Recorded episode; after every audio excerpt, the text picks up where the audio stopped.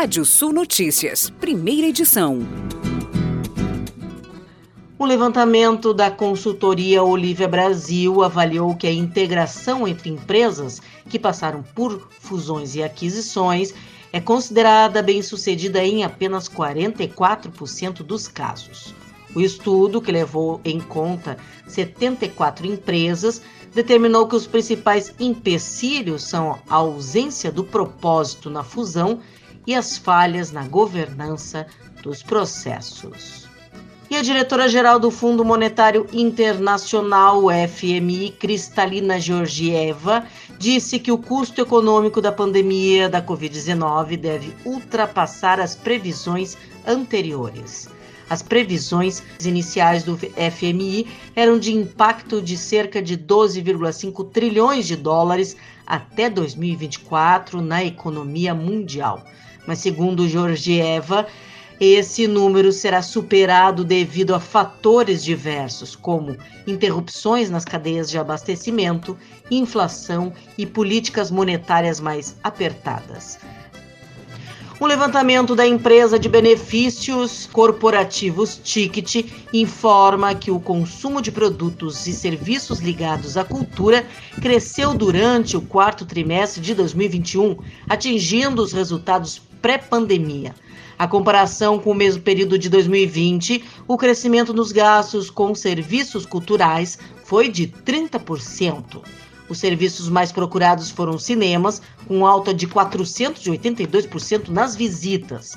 O investimento por parte dos brasileiros na literatura também foi maior, com alta de 9,5%. A África do Sul impôs tarifas antidumping provisórias sobre a carne de frango com osso importada do Brasil, Dinamarca, Irlanda, Polônia e Espanha.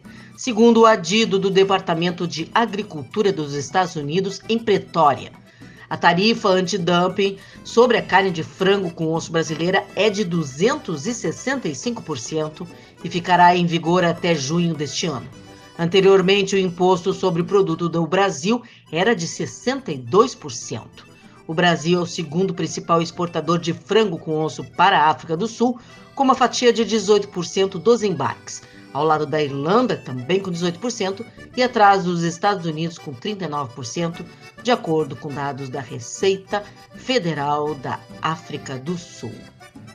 E agora, giro de notícias. O WhatsApp testa a autenticação de dois fatores no PC e na versão web.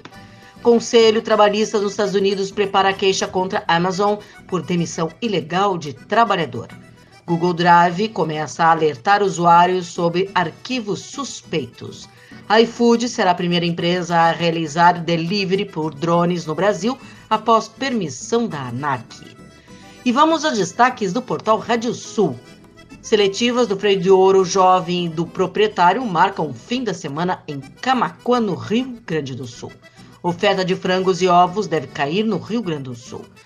Você pode ler mais notícias no nosso portal Rádio Sul, ouvir esse boletim no seu app de podcast de sua preferência.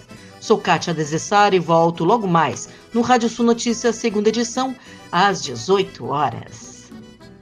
Previsão do tempo. Olá, ouvintes da Radiosul.net.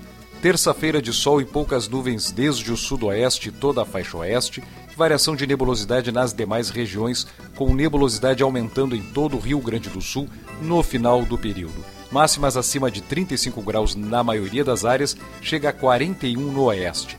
Possibilidade de pancadas de chuva localizadas no final do período não se descartam temporais com ventos fortes e trovoadas. Temperaturas nessa terça-feira chegando a 37 graus em Santa Maria, chega a 36 em Bagé, 35 em Bento Gonçalves na Serra, faz 33 em Capão da Canoa, litoral norte, chega a 38 em Alegrete e máxima de 37 graus em Porto Alegre.